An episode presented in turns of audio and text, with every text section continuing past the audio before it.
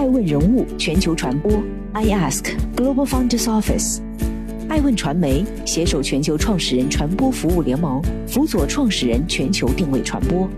欢迎您每天聆听爱问人物。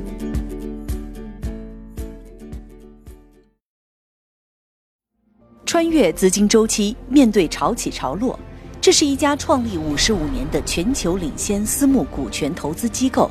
欢迎第一次来我们华平办公室参观一下。传说中的全球历史最悠久啊，全球顶级的私募股权基金。是良师也是益友，他愿意做企业家一路成长的伙伴。与其说投这个项目本身，不如说你跟他一路同行。对十多年的合作，因为我我目睹了他从原来一个创业者到一个企业家。也在路途的艰辛中收获了最有满足感的回报。通过一家投资的企业，看到了它给一个行业带来一个翻天覆地的变化，促进了整个国家发展上一个台阶。呃，这个作为一个投资人是非常非常让人感到深层次的满足的。爱问人物顶级投资人系列对话魏征正在继续。中国经济总量逆势增长，首次突破了中国国100万亿内生产总值一百零一点五九八六万亿元，可比价格计算，比上年增长了百分之二点三。在全球面临新冠疫情的背景下，过去一年中国经济增长的一系列数据惊艳了世界，也展现了中国经济实力一次里程碑的跨越。在这样一个历史性时刻，二零二一年中国创投市场迎来了二十周年，大浪淘沙中留下的那些强者恒强的头部机构，穿越经济周期，是什么力量让他们屹立不倒？瞬息万变中，他们又是如何捕捉到最优质的投资标的？带着这些好奇，爱问人物奔赴上海，和华平投资中国区联席总裁魏征进行了长达十二小时的独家对话。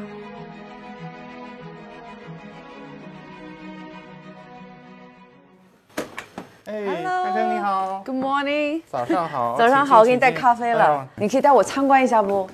哦，这就是个客厅，比较喜欢音乐，所以有套音响，嗯在这看看书啊，听听音乐啊，喝喝茶呀、什么的。这是我潜水时候拍的一些照片啊。这是您潜水时候拍的照片。对对对，我想你看过那个《Finding Nemo》吧？，Yeah，这就是尼尼莫里的那种小尼莫，呃对，小小丑鱼啊。这可能我有几千张这种照片，我选了六张。这些都叫微距摄影，是要离得很近很近，几乎用个放大镜拍一些很小的东西。拍鱼呢，就是因为这个鱼不停地在动，可能上千张这些照片才选出这几张，因为正好要在这个镜头里面要这个聚焦要聚准，各各方面吧，洋流、对要拍到这个，所以不太容易的。拍到一张好的海底照片和投中一个好的项目，你觉得会有共鸣的这种感我觉得有受吗？能够给我带来非常深层次的满足感的，嗯。里面都有一定创意、创造的成分在里面，呃，而且几率也都不是很高，呃，因为都要大量的去学习尝试啊，嗯。在这过程当中也会需要担当一定的风险吧，啊，那你找到了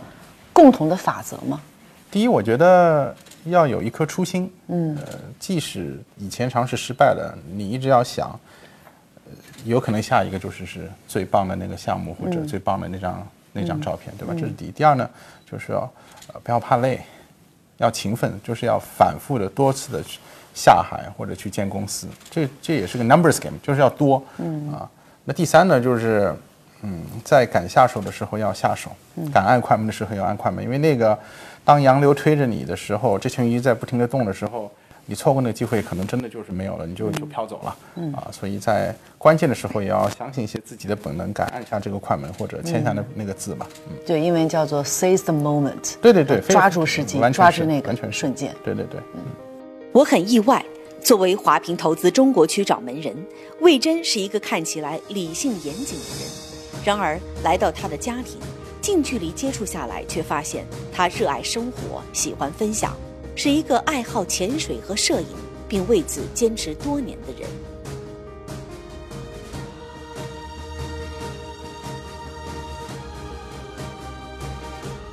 看你的职业生涯是先去麦肯锡，麦肯锡做咨询，后来摩根斯丹利，对吧？做投行。我九九年的时候在摩根斯丹利的时候还在香港，那后来我原来麦肯锡的两个同事创立了最早的人人网，那我就作为这个三号员工就就就就加入了，啊、那么呃，所以加入以后就搬去从香港搬去北京了。二零零零年那可是中国互联网刚刚兴起的那个，你算是名副其实的弄潮儿。创业结束，暂停这个创业，去选择继续求学呢？啊，其实我本来就是要去的，我啊哈佛是九九年录取的，呃，但是为了这创业，我我写了封信，我说我要创业了啊、我说我希望你们还能接受我，嗯啊，他们说没问题，啊，所以叫 defer，啊 defer 了，对，所以我推 defer 了一年入 defer 了一年半啊，一年半。对对对，啊，所以还是就回到了原来的轨迹吧。嗯，念念的那个 MBA，当时就是说，呃，我觉得中国其实这可能是中国大规模民营企业开始涌现的年代。嗯，就是九十九十年代末，二零零零年初啊。嗯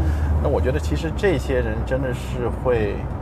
是对中国的这个今后的这个经济增长，甚至国运都是非常关键的一个人群、嗯啊。那我我自己有一段很短暂的这个创业的经历啊，所以我对这个人群特别好奇。嗯，我也把想把他们的这个创业故事告告诉给世界上的这个整个商业界的人，我想写本书啊。那时候这个书名呢叫《The Making of Chinese Enterprise》，就是创造出 The Making，因为我觉得那时候是真的是在 making 的过程中嘛。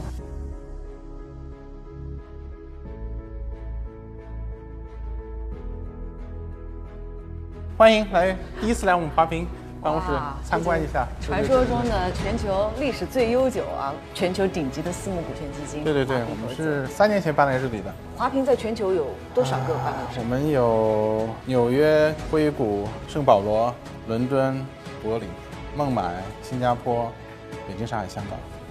那华平中国在华平全球的地位是什么样的？呃，我们我刚来的时候，可能整个中国的业务量是二十年前可能是全球的五百分之五吧，哦，那现在已经超过三分之一了，恭喜！增长的非常快。这里是我们 TMT 团队的 TMT 团队，对对，是媒体通信科技的，对对对对对对。还有呢？啊，刚才再往前走，还有金融的，金融组的啊，然后还有医疗组的。那在华平资本最主要的主力是？我们一共投主主攻五个领域吧，嗯，消费、TMT、医疗，嗯，啊。金融服务和房地产。这是我办公室，啊。那在你的办公室里面，你最珍惜的一个角落是哪儿啊？最珍惜的是应该那个角落，因为上面有呃过去这二十多年，呃参与过的很多项目，呃公司的一些纪念品。对，我们看到了非常多熟悉的面孔哈，这个比如说熟悉的品牌，国美对，国美电器银泰百货，啊，孩子这个孩子王，这是棒约翰，翰，这是我们投了两家医医药企业，海海海吉亚。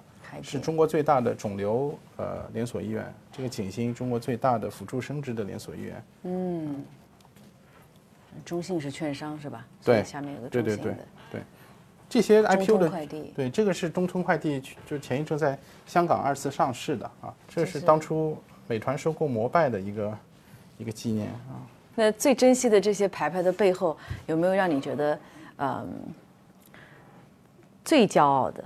其实从不同的角度，这些其实都来之不易，这个很难比。嗯，而且我也想，可能让我最骄傲的还还是下一个 还没有发生的一个呢。华平被称为是最悠久的私募股权机构。那么从一九六六年创立至今，你了解的华平是什么样子？华平从一九六六年的建立到现在，其实也是一个创业和创新的过程。为什么这么说呢？一九六六年，呃，那时候的美国的这个经济呢，也处在一个高增长期啊，所以一开始，呃，华平创立时候，呃，初衷就是呃支持一些当时美国这个市场的一些高增长企业。嗯。啊，当时也没有所谓的这个机构化的 LP，因为这个资产类别在我们开始做之前是没有的。所以从这程度上，我们最早的两位创始人，其实他们在美国的这个资本市场定义了什么是呃这个 PE 这个 private equity 这个资产类别。嗯，从投资经理，那到二零一六年成为这个华平投资中国的，我我能说联系总裁联系总裁应该叫第三代掌门人，因为前面有对，两任。可以可以这么说吧。嗯，那这个过程中，你感受到了华平作为呃这个头部的私募股权机构，它一定坚持的，在中国即便本土化的时候，一定坚持的这个底线和准则是什么？我觉得有几点，第一就是我们的定位，嗯，一直是非常清晰的。做任何事情，我们都要问我，我们自己是谁？我们在这干嘛？我们的定位就是，我们是企业家的成长伙伴。企业家的成长伙伴。我们六六年在美国创立的时候，当时是美国那些企业家的成长伙伴。嗯那我们这么多年在中国二十七年了，在中国的定位也是企业家的成长伙伴，是帮着这个企业家伙伴去成长，去引领中国改变世界，嗯。所以这一点一直没有变。从开创 PE 到最早将私募股权投资引入中国，魏征见证了华平投资在中国从三百多万美元的投资额发展到平均每年投出二十亿美元，累计投资超过一百五十亿美元，资产管理规模超过两百亿美元的头部基金。在他的带领下，华平投资向全球有限合伙 LP 们展现了中国私募股权和风险投资市场的潜能和前景，也收获了陪伴中国企业成长的硕果。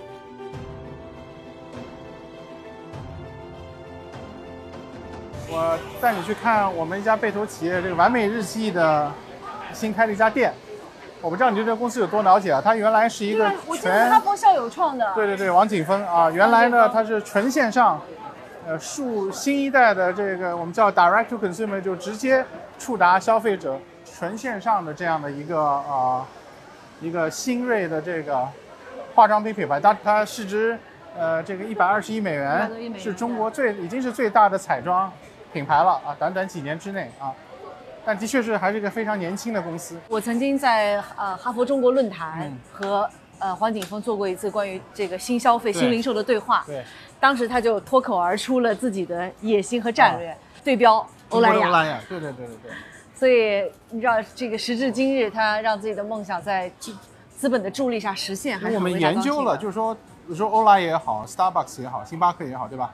这些所谓的全球的偶像性品牌 （iconic brands），它发生有两个必要条件，一个都是在世界排名经济规模世界前二名，就经济体量要大；第二呢，在这这种市场里面产生了大量的中产阶级。嗯，中国现在正好处是处在这样的一个黄金窗口期，所以我们觉得，我们内部一直说啊，就今后的这个十年啊，嗯是中国品牌的黄金十年。没错。啊嗯，华平投资后，完美日成功上市，那么接下来会助力完美，助力这个创始团队做哪些工作？它这个一个这个产品矩阵上的增长，嗯一个是从这个完美日记单一个品牌，嗯，现在收购了小鹅冰，那接下去还会收购一些其他的牌子。嗯第一个从这是一方面，多从单品牌到多品牌；另一方面从单品类到多品类，一个是从彩妆到护肤。嗯另一方面呢，从像原来比较这个呃这个比较低价位的，像中高中价位和高价位进军。因为这当中呢，有些是他自己去做，有些是他收购，就收购有些在国内，有些在国外。嗯所以我们我们也一起这个帮他在看很多收购的并购的机会。可能能借助你的国际优势，帮他一起走向从国潮走向世界。嗯。魏征认为，完美日记的崛起，其背后是中国经济的持续快速增长、中产阶层的壮大以及数字化供应链、新渠道等天时地利因素。随着完美日记为代表的社交电商和消费新品牌的崛起，中国消费行业进入了第三个周期。在消费行业，华平堪称跨周期投资的典范。第一个周期中，以连锁零售跑马圈地为标志，华平投资了这一周期的几乎所有头部零售商，其中包含银泰百货、国美电器、红星美凯龙等。第二个周期以电商和全渠道的崛起为标志，华平完成了电商全产业链和全渠道的布局，先后投资了中通快递、易商、蚂蚁集团等产业链龙头企业。而二零一二年投资的孩子王，正是这一周期中全渠道服务平台的翘楚。孩子王，呃，我能理解是负一到六嗯给婴幼儿产品的一个集合店，呃，一个一个集合店，然后呢，对对对，它有很多，它有很多创新点了。它是第一家开始用大店的模式啊，因为只有大店才能够有族谱的这个产产品的这个这个丰富度。还有一点呢，它的创新是说，原来就觉得里面是销售人员，他把从销售人员变成了育儿顾问，嗯他根本上改变了里面工作人员跟妈妈和孩子的关系。嗯汪总在创立孩子王的时候，他的理念就是要从卖货变成服务，嗯店员要从店员变成顾问。所以当他一二年，呃，我们跟他谈关于孩子王投资的时候，尽管他当初只有六家店，但我觉得他的理念我们真的是非常的、非常的认同，所以他六家店我们就投了。当然，十年以后，他现在已经五百多家店了。呃，他那时候可能刚开始时候是行业的二十名，那现在整个婴童线下零售的半壁江山，都是孩子王。其实，与其说你喜欢孩子王，不如说你喜欢创始人汪建国。与其说投这个项目本身，不如说你跟他一路同行。对，十多年的合作，因为我我目睹了他从原来一个创业者到一个企业家，然后又变成了一个非常棒的 incubator，就孵化的一些企业啊，然后自己又现在成为了一个非常优秀的投资人，啊，不光做了一些这个通常的成长性投资，还跟我们一起勇于创新，做了这样一个收购性的对严厉收购性投资，所以所以看得出他是一个非常勇于突破的人。有心电器啊，做到孩子王，做到严厉，做到他现在很多成功的投资。我一直跟他说，这个他走过了中国整个消费行业这四十年的巨变，那这四十年里面，他要勇于创新，不断突破啊，真的是非常难能可贵。所以，我觉得跟他的合作不光是是一个投资业务上的合作，也是从他身上学到非常多可贵的东西。但是一直觉得他是一个难能可贵的良师益友。嗯。魏征与创始人汪建国同行十多年。魏征认为，汪建国这样的持续创新的企业家是创造阿尔法的关键动力，而贝塔只要跟随大势，相对容易。魏征认为，与中国最优秀的企业家同行是华平经久不衰的秘诀之一。其实很多年轻的投资人和创业者会非常的好奇，难得在华平可以穿越周期，抵御泡沫。那您最大的一个体会是，是多了一份什么样的敬畏之心呢？投资就是做人，我是投资就是做人啊，投资就是做人。我我觉得，呃，我们这个行业还有一点比较比较特殊的，跟二级市场不一不一样。二级市场你做了个决定，你明天后悔，你明天可以卖，它是一个充满着流通性的一个投资。我们是正好是相反，我们是没有流通性或者极度缺乏流通性的一个市场。我们做的一个买卖的决定，这个决定做了以后，可能几年甚至十年，你都要陪伴陪伴这个决定，对吧？呃，所以这个是一件相当不容易事情。就我们那个我们的这个资产类别周期非常长，其实是非常非常反人性的，对，非常非常难。我也分析了一下，就为什么我们可以比较长期。这里我我我可能归纳出三个因素吧。第一就是说，呃，我们的资金量非常大，在一个周期融资额大概是二百五十亿美元，嗯，所以规模非常非常大。那规模大呢有优势，让我们非常有底气啊。第二点呢，我们是一个全球性的合伙人制，这点为什么很重要呢？因为是全球性的，所以我们的利益不受到某一个时间点、一个国家或某一个资本市场动荡太多的影响，更笃定。对对对对对。第三点呢，这个呃，我们做这行时间非常久，这是最悠久的。那么我刚才谈到了，我们六六年到现在，我们全球今年要募第十四号基金，所以我们已经投过了整个这十三个基金周期。在中国也是投过了七个基金周期，嗯，所以因为正是因为经过了这么多的这个周期和各类的泡沫和革新带来影响，所以可以让我们比较有长期的眼光来看待很多问题。跨越周期不是单纯苦守，更需要的是底气和定力。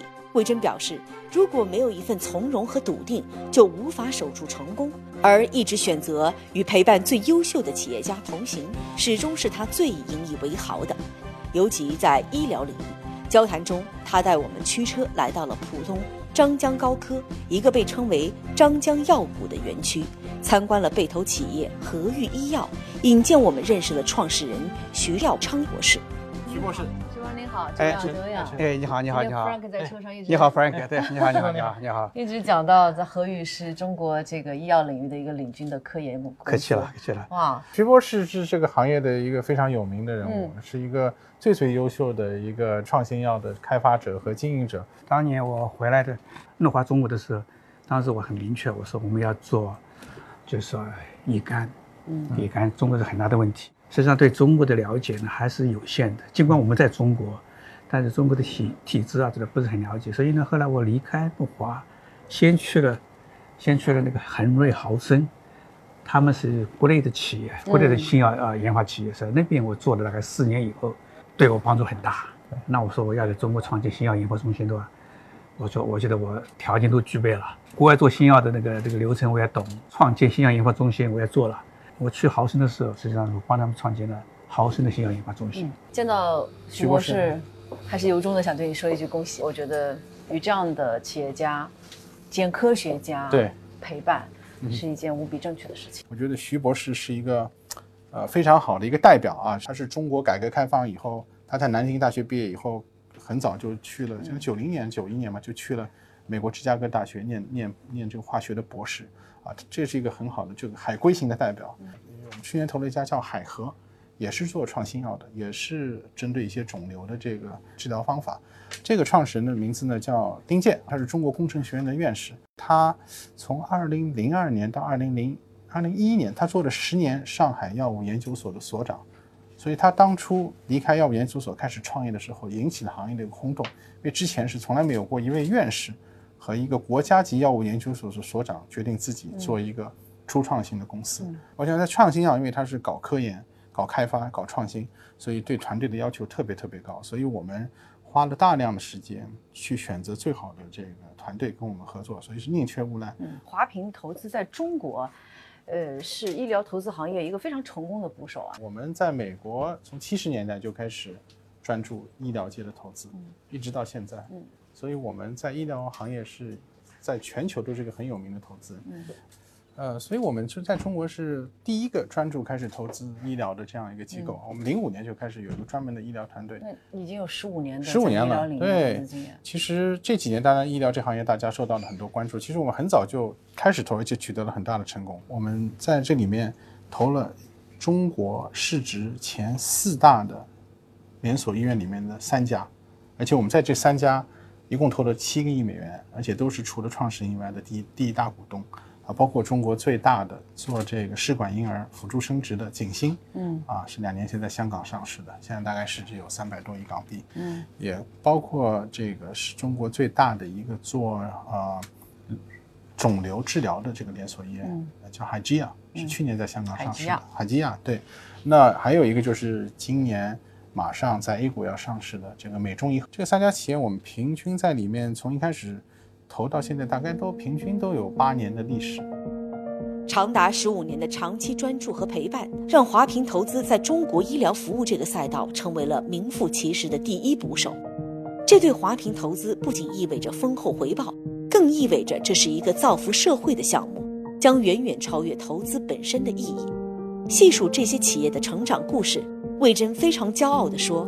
在物流行业，还有一段从默默无闻到改变世界的陪伴佳话。欢迎欢迎来到我们中通快递的上海转运中心。好，从这边我们上去来参观一下我们中通快递上海转运中心。Let's go。二零一四年这个风波中心还没建起来啊，那时候还没有。您投它的时候还没有。对你现在看的，当我们去看有大量的自动分拣设备，嗯，这都是公司过去几年跟中科院微电子研究所一起研发的。那二零一四年当您下单这个三亿美金投资的时候。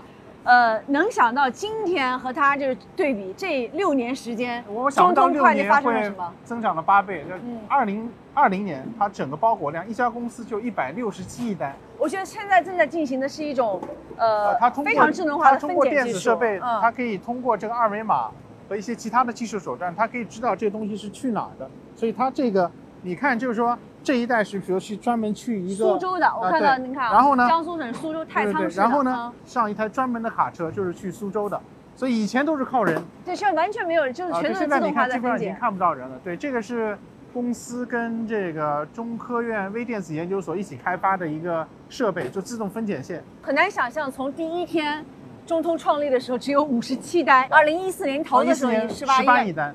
二两零一百六十七亿，而且每年在以百分之三四四的速度，四五十的速度在增长。哇哦！对我我我一直觉得这个中国的创业故事真的是非常振奋人心。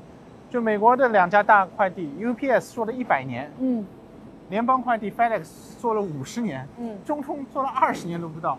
那它现在一家的量是等于整个美国国家的量，实际上是那两家公司加起来两倍还多。嗯，它因为当初在呃通过它的上市融到了很多资金以后。它过去这几年一直大量的投资，所以它现在在全国的分拨中心是最多的，车队是最好的，所以它跟它这个呃竞争对手就拉开了差距。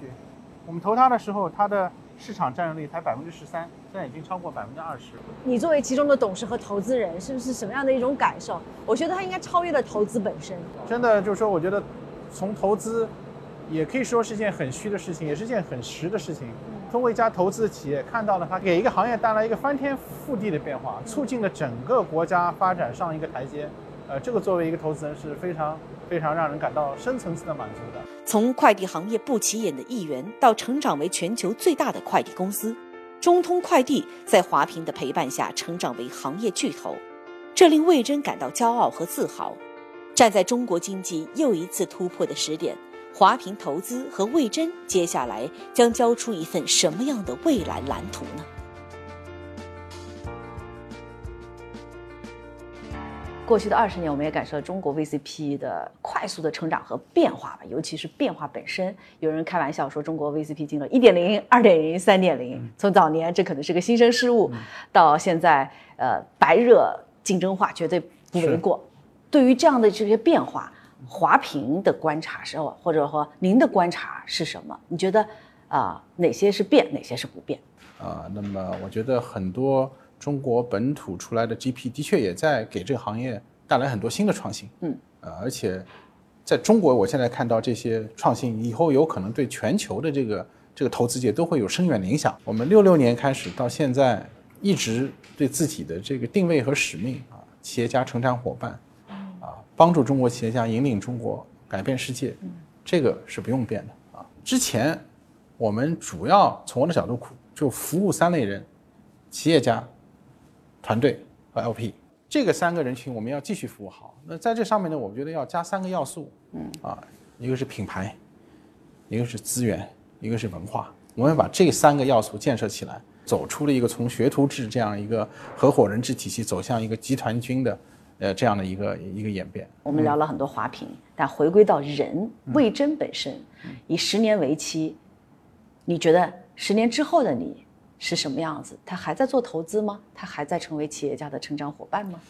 十年以后，我觉得我还会是一个投资人，因为这个的确是一个让我得到非常多满足的这样的一个行业。呃，我每天早上起来，尽管做了二十年了，我每天早上起来想到今天能进到一些新的业务模式，最新的九零后的头发染的五颜六色的创始人，这还是让我充满着这个期待啊。我是华平投资的魏征。预见未来，我相信好戏还在后面。The best is yet to come。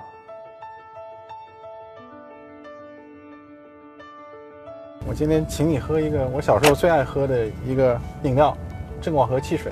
你说是不是？每一代年轻人都有属于自己的汽水？嗯，有自属于自己的饮料和汽水吧？对对对对啊！我跟这品牌呢也很有渊源，因为这个啊，我的。祖父在一九五六年公司合营以后呢，就是是郑广和的厂长，就是在那做了十六年。从我角度呢，觉得这个就是应该说，他是中国第一批的这个消费品牌，快消品的品牌。后来改革开放以后呢，这个可可口可乐进入中国市场了，嗯，他们就把这个郑广和作为他们的一个代工厂，就生产可乐了，呃，所以就把郑广和这个品牌搁置在旁边，搁置了很多很多年啊。所以从我角度一直觉得非常可惜。那从我这里代理来的就是郑广和汽水厂的原厂址，所以我祖父在这工作了十六年。那我今天想正好借这机会跟你分享一个非常好的消息，我们马上就要跟元气森林呃签署这一轮的新的投资协议。每一代人每个人区域，那我我觉得像唐总这一代，基于我们现在国国运和整个这个经济能力，完全有机会，一定要把元气森林做成一个。非常棒的中国的民族品牌，而且在基础上也要走向海外，成为一个非常棒的国际性的牌子。我相信你爷爷听到应该非常开心。曾经他的梦想把郑广和做成中国的可口可乐，如今在对对对，你投资的元气森林这里，希望可以早日实现。得到这个好消息，我们都发自内心的欣喜。投资元气森林，链接着魏征和他祖父几代人之间关于中国品牌的梦想。也蕴藏着魏征对重仓中国的坚持，以及助力民族新品牌走向世界的使命。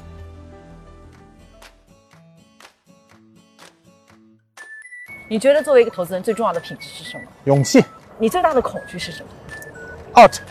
嗯，out 就是被淘汰。你最敬仰的人，或者你最敬仰的人是谁？邓小平。你觉得你最痛恨的人的特点品质是什么？双重标准。如果再回到二零零二年，嗯，你还会走进华庭吗？会。最后一个问题，如果有一天你不得不离开这个世界，你希望怎么被记住？我觉得我是个非常幸运的人，一路上得到了很多关爱，也遇到了很多贵人，嗯，呃，所以我希望我能够把我一路得到的关爱和贵人，呃，得到的帮助吧，加上我的那一份加倍，给到我生活中的其他人。在和魏征的交流中，我们看到了他对工作一丝不苟、认真勤勉。在参观投资案例时，他细数企业创新，分享幕后故事。对他来讲，华平不仅仅是一家历史悠久的全球投资机构，而是融入情怀和使命的企业家成长伙伴，专注长期陪伴，关注价值创造。我们也期待着魏征和他领导下的华平投资。携手更多中国杰出企业家，引领中国改变世界。感谢您收看本期《爱问人物》，我是爱成，我们下期再见。